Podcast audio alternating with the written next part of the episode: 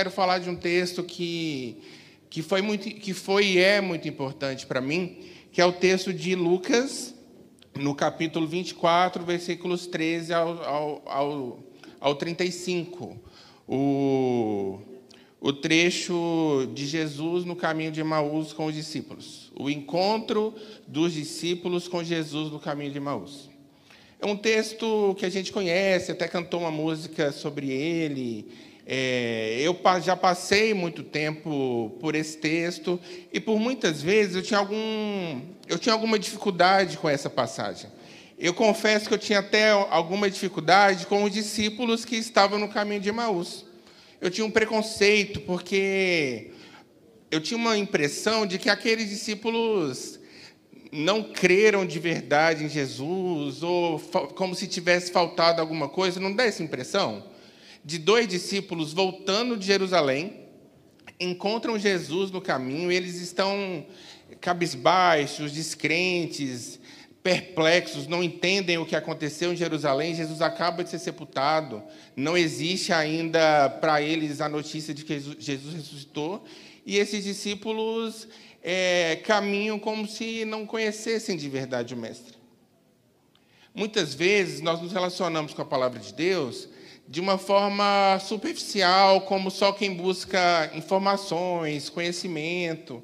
E aí a gente passa pela palavra e a palavra não passa por nós. Muitas vezes nós vamos buscando leis, buscando conceitos, buscando preceitos, mas nós não buscamos um relacionamento com a palavra de Deus. E de um tempo para cá, eu tenho experimentado é, me colocar nas histórias. Faça, faça isso em casa quando vocês estiverem lendo.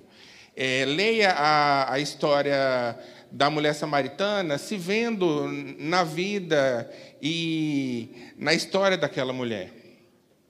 Leia as histórias da, das curas e dos encontros de Jesus se vendo naquela passagem, para que, aqui, que aquele momento não seja só um momento de obtenção de conhecimento ou de algum conceito, mas que seja um momento de relacionamento com a palavra de Deus. Nós somos o povo da palavra, nós somos o povo do conhecimento, batemos no peito é, por conhecermos e decorarmos as histórias, os versículos e levamos isso para o nosso evangelismo e transformamos o, o, evangelismo e a obra missionária só em contação de história ou, de, ou repetição de versículos, uma vez que nós primeiros, primeiramente precisamos ter um encontro com a palavra de Deus. Nós precisamos, antes de qualquer coisa, ter um encontro com a Escritura, porque aquelas histórias também são as nossas histórias. Aquelas histórias não são só as histórias daqueles homens. Aquelas histórias são as histórias de Deus com o seu povo. Aquelas histórias são, são as nossas histórias com, com Deus. E, mais uma vez, lendo e relendo já há algum tempo essa, esse trecho, eu percebi que a, a, história dos discípulos no caminho de Emaús muitas vezes era e foi e é a minha história com Jesus. Muitas vezes, a, história dos discípulos no caminho de Maús, que saem de Jerusalém, acabaram de sepultar o seu mestre, passaram lá, depois de provavelmente dois, três anos, de largarem tudo, de largarem a sua, muitas vezes, a sua família, o seu emprego, agenda, priorizarem relacionamento e tempo com aquele homem que se dizia filho de Deus, é a nossa história. Então, eu passei e eu passo já algum tempo é, de ver a história dos discípulos no caminho de Maús, não só a história de dois discípulos que largaram tudo, abandonaram Jesus, abandonaram a sua história, mas de discípulos que, assim como eu e assim como nós, é, somos atravessados por situações que nos fazem questionar muita coisa. Aqueles homens, como eu disse, provavelmente deixaram tudo, sofreram dano porque Jesus ele não, não tinha um ministério que era abraçado por todos, inclusive ele morre por não ter um ministério e, um, e uma vida que era abraçado por todos. Mas ah, os discípulos no caminho de Emaús somos nós, que saindo de um lugar onde apostou tudo, um lugar onde muitas vezes eles colocaram a sua vida, as suas expectativas, saindo de relacionamentos, de espaços, empregos, igrejas, lugares em que nós confiamos demais, e tudo bem confiar demais, até precisamos confiar. Mas por algum motivo, em algum momento, nós perdemos o nosso chão. Aqueles discípulos confiaram vida, família, tudo Assim como nós, muitas vezes, assim como nós o tempo inteiro, depositamos sobre as pessoas, sobre as coisas, e não existe juízo, para mim não existe juízo de valor nisso. Isso revela a nossa humanidade. O caminho de Maús e o caminho de volta de quem vira as costas para Jerusalém, que era a capital religiosa de Israel, era onde os líderes estavam, era onde a religião era feita. É, é um caminho de gente como nós, de gente que é atravessada pela vida, de gente que questiona, de gente que não entende o que aconteceu, que faz os cálculos, não sabe por que chegou naquele lugar, mas entende que não pode ficar. Talvez o caminho de Maús seja um caminho de fuga, e não tem problema ser um caminho de fuga. A fuga nos garante sobrevivência. E eles começam a, a caminhar. E eles vão. Eles voltam para casa, aparentemente eles estão voltando para casa. Os dois discípulos, um tem nome, o outro não tem. E eu gosto quando os personagens não têm nome, porque pode ser eu. É bom quando os personagens não, não, não têm nome, mas pode ser qualquer um de nós. Qualquer um de nós que se encontrou com Jesus em Jerusalém, caminhou com Jesus em Jerusalém viu os milagres, presenciou os milagres, foi alvo da bênção, se assentou à mesa de Jesus, aprendeu com ele, mas viu Jesus morrer. Jesus foi preso. E aquele em quem ou sobre quem eles colocaram todas as expectativas não estava mais sobre eles. Existem momentos que só dá para fugir. O caminho de Maús é o caminho das expectativas frustradas caminho de Emaús é o caminho que nós trilhamos quando nos falta esperança. O caminho de Emaús é o caminho que nós trilhamos todos os dias, por vários momentos. De alguma forma, todos nós, em determinados momentos da vida, eu acho que pelo menos uma vez por dia, uma vez por semana, nós trilhamos esses caminhos de desesperança. E muitas vezes nós nos sentimos culpados e aí, essa culpa gerou em mim e gera em mim esse olhar para o texto de, nossa, como esse povo é frio, né? Como aparentemente a convicção e a vocação que eles receberam lá em Jerusalém, ou quando eles se encontraram com Jesus em algum momento, era frágil. E muitas vezes nós somos essas pessoas. O lado bom é que eles não caminham sozinhos no caminho de Emaús. Porque, é, embora seja normal esse momento e esse estado de desesperança, de solidão e de desamparo, caminhar uma vida toda desamparado é perambular. Caminhar uma vida toda solitário é perambular. E Jesus não permite que nós perambulemos por aí. Nem sei se existe esse verbo perambulemos. Deve existir. O lado bom, existe aí na. Aí. É, o lado bom é que Jesus vai encontrar. O texto diz que eles estão que eles estão vindo de Jerusalém depois das últimas coisas, depois de Pedro negar Jesus, e eles começam a, a se questionar. O olhar cabisbaixo, eles deviam. O texto diz que ele que eram 12 quilômetros, mais ou menos 60 estádios. Então era caminho para caramba.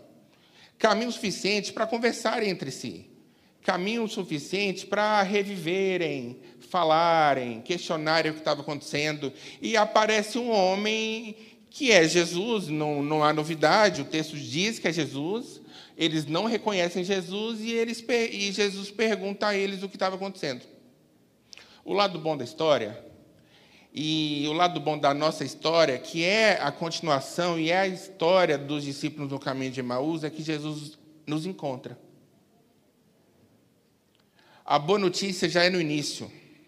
A Bíblia não é um romance que tem uma introdução e tem um clímax, e só no final as coisas, no fechamento, existe um feliz para sempre. A Bíblia já é, é um romance de cabeça para baixo, talvez, em que o feliz para sempre começa no, começa no início, é, mas se apresenta no início. A Bíblia é esse livro de, de relacionamento de Deus com o povo, e ele chama esse povo e ele chama a gente para viver com ele. Então, no início da história, Jesus vai ao encontro desse povo. Jesus vai ao encontro dos dois. E o que é engraçado é que Jesus não chega se apresentando. Muitas vezes a gente já chega se apresentando, né? Muitas vezes a gente chega com um currículo na mão. A gente tem hábito nas igrejas batistas de carta de transferência. Então, às vezes, a gente chega na igreja com uma carta de transferência assinada pelo pastor. Aqui, ó, esse sou eu, essas são as minhas credenciais. Mas Jesus, diferente de nós, se encontra com aqueles discípulos que provavelmente eram conhecidos.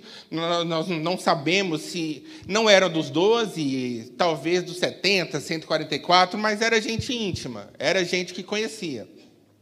E Jesus escuta e Jesus interrompe e entra naquela conversa, e aquela conversa não é mais uma conversa de dois discípulos desanimados só, mas são dois discípulos desanimados diante do Mestre que eles não reconhecem. O texto diz que eles não podiam reconhecer Jesus. Aparentemente é vontade do Mestre que ele não, que ele não fosse reconhecido, mas vocês já pararam para pensar em como essas desilusões elas é, atrapalham a nossa visão? Como a falta de esperança, como a solidão, como o desamparo, muitas vezes atrapalha. E isso é normal, e isso acontece. E Jesus permite até que isso aconteça, porque Jesus não está esperando o caminho finalizar. Jesus não está esperando, é, não é, Jesus não está esperando ele voltar. Deus não está esperando a eternidade chegar. Ele nos encontra no caminho e ele começa a caminhar com a gente. É essa a nossa história. E nesse momento, esse caminho já não é mais o caminho dos discípulos, essa conversa não é mais conduzida por discípulos, e Jesus vai perguntando. À medida que ele vai perguntando, os discípulos, ah, não acredito, que só você, e eles são meio desaforados, eu me vejo nessa conversa também, porque ele diz: não, não é possível que só, ah, é só você que não, não ouviu essa história. É só você que não sabe que Jesus, aquele que se dizia profeta, o nosso mestre, foi morto. Roma matou Jesus. E agora a gente está indo para casa e não sabe o que, o que fazer, o que acontecer. E pensando nessa história, me vendo nessa história, Jesus é aquele amigo que, sabe aquele amigo que te encontra no meio do caminho, chegando em casa? De carro, aí ele fala assim: onde você está indo? Ah, eu estou indo para casa, daqui dois quarteirões. Não, entra aqui. Entra que a gente vai conversando, e você entra achando que é uma conversa despretensiosa, e aí ele pergunta: e aí, tudo bem? Aí você já. Dependendo do amigo, você consegue dar uma desculpa. Se for alguém muito próximo, não tem, não tem jeito. E aí, naquele momento que ele se encontra com aquele estranho, Jesus, até aquele momento tão estranho, eles começam a falar das coisas que aconteceram. Imagino que eles devem começar a abrir seu coração e não, nem devem mais saber o que está falando, o que está fazendo. Só, só, só, só tem liberdade. Eles se sentem li, libertos, eles se sentem à vontade de dizer sobre o que estava acontecendo. E é nesse momento e nesse diálogo que Jesus como um bom mestre, começa a contar. E eu imagino que ele deve começar lá de Gênesis, lá de Adão e Eva. Como um bons judeus, conhecedores da Torá, eles têm essa história na ponta da língua. E mesmo tendo essa história na ponta da língua, às vezes não faz diferença. Muitas vezes nós sabemos a história de cabo a maioria das vezes nós sabemos da história de cabo a rabo. Mas isso não faz diferença, porque por algum motivo nós, isso é culpa, nossa responsabilidade enquanto igreja é, são só informações. Às vezes são só conceitos que nós usamos, inclusive, para refutar os outros. Mas isso não passa por nós. E o texto diz, lá no final, e não tem problema a gente no final, porque o texto é conhecido, o texto diz no final que eles senti, que eles, quando tudo acontece, é, eles dizem que parecia que o nosso coração queimava. As informações que eles têm armazenadas, elas não serviram nem para lidar, para eles lidarem com aquele momento de desesperança, e nem para dar alguma direção e algum norte depois daquele momento. Às vezes as informações que nós temos, infelizmente, não fazem a menor diferença. E, eu, e, essa não é uma preleção contra o ensino, não é uma preleção contra a necessidade de estudar as escrituras, de buscar métodos de interpretação, mas às vezes, se os métodos forem só métodos, e se eu me direcionar à palavra de Deus como alguém que procura uma enciclopédia, ela vai ser só uma enciclopédia de consulta. Enquanto o, o Pai, Deus, o Pai de Jesus, nosso Pai, escreve para nós cartas de amor, histórias, e, e, e, ele escreve histórias da nossa vida nessa escritura. E eles começam a ouvir. E aí ele começa a perguntar, como, ele, como Jesus sempre faz, né? Jesus é o amigo que nos encontra no meio do caminho. E ele não, tá, ele não quer só te levar para a sua casa. Jesus quer estabelecer um relacionamento naquele trajeto, naquele percurso. E sem perceberem, aquele caminho não é mais o caminho deles. Sem perceber ou percebendo, em algum momento da nossa vida, o nosso caminho deixou de ser só o nosso caminho. Ele passou a ser o nosso caminho com Jesus. Sem perceber, o nosso caminho deixou de ser só o nosso caminho e deixou de ser só o nosso caminho com Jesus, passa a ser o nosso caminho com a comunidade de Jesus. Henry Noy tem um livro chamado Coração em Chamas, e nós estudamos isso no De Casa em Casa. Se você não vai a um De Casa em Casa, passa lá na mesa do Alex e da Mara, você não tem desculpa. Nós temos cinco grupos, seis grupos, contando com Cidade Digital. Então, se você nos acompanha pela internet, você pode fazer parte de um de casa em casa. E se você mora na cidade de Vitória da Conquista, muito provavelmente você pode fazer parte de um de casa em casa. Em algum lugar dessa cidade tem um grupo te esperando. E nós estudamos o o Coração em Chamas do Henry Nouwen, e tem um momento que o Nouwen diz que aquele caminho não é mais o caminho dos discípulos, aquele é o caminho de Jesus, e aquele homem que era estranho, ele passa a ser alguém familiar. Ele passa a ser alguém familiar, e, e ele começa a ir com eles pelo caminho. Tem momentos que nós achamos é que, que nós guiamos Jesus, mas é Jesus que está nos guiando. E, e, Jesus vai e ele chega na, na, casa, na porta da casa. O texto diz que Jesus faz como que continua caminhando. Devia ser tarde, final da tarde, início da noite, e aqueles dois homens ou aquele casal diz: Não, fica com a gente. Entra. Entra, vamos, passa a noite com a gente, está tarde, come alguma coisa. E eles entram ele entra. Aqueles homens estão diante da história.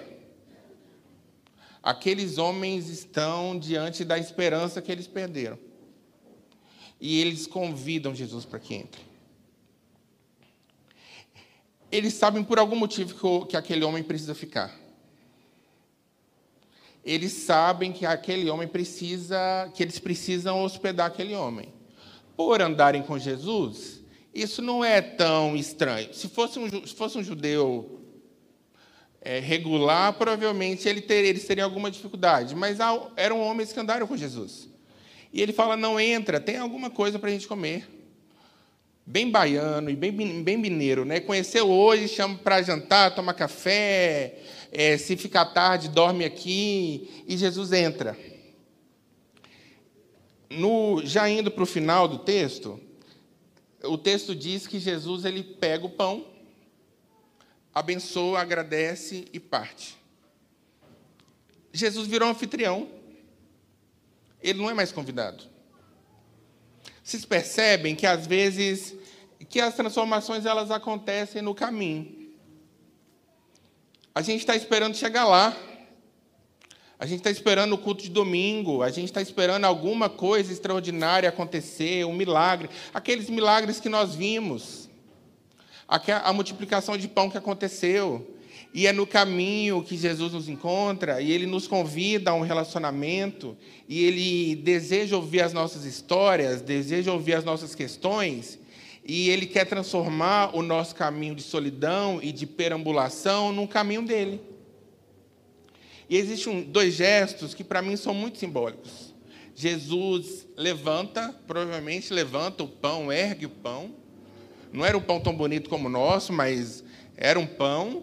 E ele agradece. Reconhece de onde tudo vem. Tiago diz que Deus é o Pai das luzes e que tudo vem dele e fora e nele não há variação de nada, não há sombra de dúvida e ele ergue o pão, como nós devíamos fazer todos os dias, com os nossos relacionamentos, com a nossa família, com o nosso sustento, ele agradece a Deus. E depois ele faz algo que para mim, e aí ele se entrega. Ele divide o pão. Não adianta nós sermos gratos pelo pão se nós não dividimos. Jesus reconhece de onde o pão vem e ele reconhece para onde o pão deve ir para a comunidade de Jesus. E nesse momento, é, antes desse momento, o espaço onde tudo acontece é muito simbólico. Ele faz isso diante da mesa. E nós falamos tanto de mesa, né? Da mesa, da mesa, da mesa. Cantamos sobre a mesa. É, a gente gosta do tema da mesa. E é isso mesmo. A igreja precisa ser uma mesa, a gente precisa ter espaço para todo mundo, e ter comida para que todo mundo chegue, e uma mesa meio infinita para que sempre tenha espaço, que nunca acabe. A gente só sabe onde começa, não sabe onde termina, porque, é, como a música do Coletivo Candeeiro, é o dono, ele é o dono da festa e ele chama quem ele quer. A mesa é esse lugar de reconciliação. É na mesa que o coração daqueles homens se reconciliam com a razão. A história eles conheciam, mas os afetos estavam desorganizados, eles não sabiam mais o que sentir. Era o mestre que tinha ido. Muitas vezes a gente não sabe o que sentir, o que pensar. A gente conhece a história, mas não bate. Às vezes não bate. E é na mesa que essa reconciliação acontece. É na mesa que Marta e Maria se reencontram. É na mesa que Caim e Abel voltam a ser irmãos e a conviver. É na mesa que o diferente é, pode conviver conosco. E nós somos o diferente. Nós somos diferentes e indiferentes uns com os outros. Então a mesa é esse lugar. A mesa é esse lugar importante. E só quando Jesus agradece a Deus e reparte o pão com os irmãos que essa, essa mágica acontece. O texto é muito legal, porque ele diz que à medida que Jesus faz aquilo, o, os olhos daqueles homens se abrem e Jesus desaparece. É quase uma cena, é uma cena de, de filme. É uma cena de filme. E com isso, é, parece que tudo fica mais claro. Depois da gratidão e do reconhecimento da comunidade, tudo fica mais claro. Depois que a gente socializa aquilo que Deus nos deu, tudo fica mais claro. Nós nos livramos do peso, do acúmulo, dos problemas, dos bens e isso pode ser de quem precisa. A história, a história diz, a história não diz quanto tempo eles ficam lá, mas eu acho que a gente pode ficar quanto tempo for necessário diante da mesa. Não precisa ser refeição de 30 minutos. Inclusive, acho que nós precisávamos gastar muito mais tempo nas nossas casas durante as refeições. A questão é que uma hora a gente tem que levantar da mesa. Embora a igreja seja esse espaço, e precisa ser esse espaço de mesa posta, servida, refeição sem hora para acabar, existe um momento em que nós, diante da mesa, é, nos nutrimos, nos alimentamos daquilo que é necessário, recuperamos as nossas forças, a nossa, a nossa visão é aberta, a nossa fé é fortalecida, a nossa esperança ela volta a florescer, mas a gente precisa levantar dessa mesa. É que às vezes a gente quer ter lugar marcado. Às vezes a gente chega e coloca a bolsa e não deixa o outro sentar. Às vezes eu quero. E está muito bom, e é muito bom, e é muito confortável, e a comida é muito boa. E, e, nunca acaba, né? Sempre tem, sempre tem, sempre tem. E os cultos são muito bons, as palavras são boas, Simvaldo e Silas são maravilhosos, o louvo é bacana, Luísa promove encontros, programações, e tem muita coisa boa. É que na história, esses homens têm que voltar. E sabe para onde eles voltam? Jerusalém. Eles precisam voltar para aquele lugar onde a fé deles foi aviltada, onde a esperança acabou, onde eles foram decepcionados, onde a, as expectativas foram frustradas. Mas aquele lugar muito importante de encontro de vocação, de desenvolvimento, de relacionamento com Jesus, de relacionamento com o povo, de encontro com o necessitado. A música do Morada dá a impressão de que a gente preparou a casa e que Jesus morou naquela casa a vida inteira e que a gente nunca saiu dela. É que na história, no final, no final feliz, esses homens precisam levantar e precisam voltar para Jerusalém. Por mais fartura que a gente encontre na mesa de Jesus, existe um momento que a gente precisa voltar para Jerusalém. E Jerusalém muitas vezes é a segunda-feira. Jerusalém muitas vezes é a nossa família, é a mesa, a real mesa da nossa casa. Jerusalém é aquele lugar, sim, aquele lugar que nos roubou a vida. Mas sabe por que, que a gente pode voltar para lá? Henry diz que, e aí ele fantasia, eu acho isso sensacional, que parece que, que Jesus sumiu da frente deles e ele entrou dentro dos homens.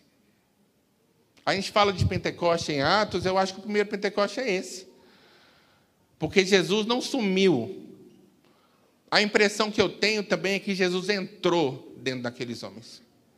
E gente que Jesus entra dentro não pode ficar na mesa.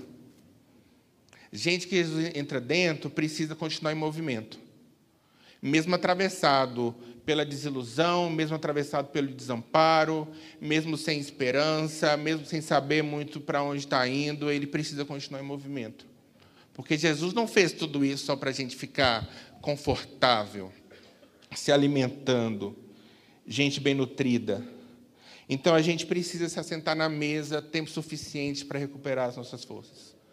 Mas existe um momento que nós precisamos levantar e eles levantam, e eles levantam empolgadíssimos. É, eles levantam indo para Jerusalém, devem ter gastado muito menos tempo. Aqueles 12 quilômetros devem ter virado seis, os seis estádios devem ter virado um campinho. Mas eles chegam na casa onde Jesus já passou, e os discípulos falam: Nossa, que legal, ele também passou aqui. Embora a gente deva ir, e a gente precisa ir, no ímpeto de quem leva Jesus, Jesus chegou em vários lugares.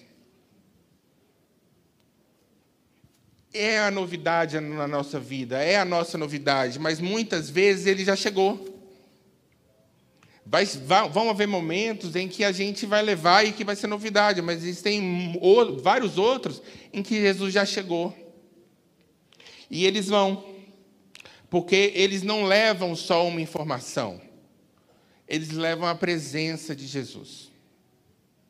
Antes eles tinham e sabiam a Torá e a lei de cabo a rabo. Do início ao fim. Era tradição, eles tinham, não existia possibilidade de o um judeu naquela época não saber. Se ele tinha uma boa educação. E agora eles eles levam a presença de Jesus.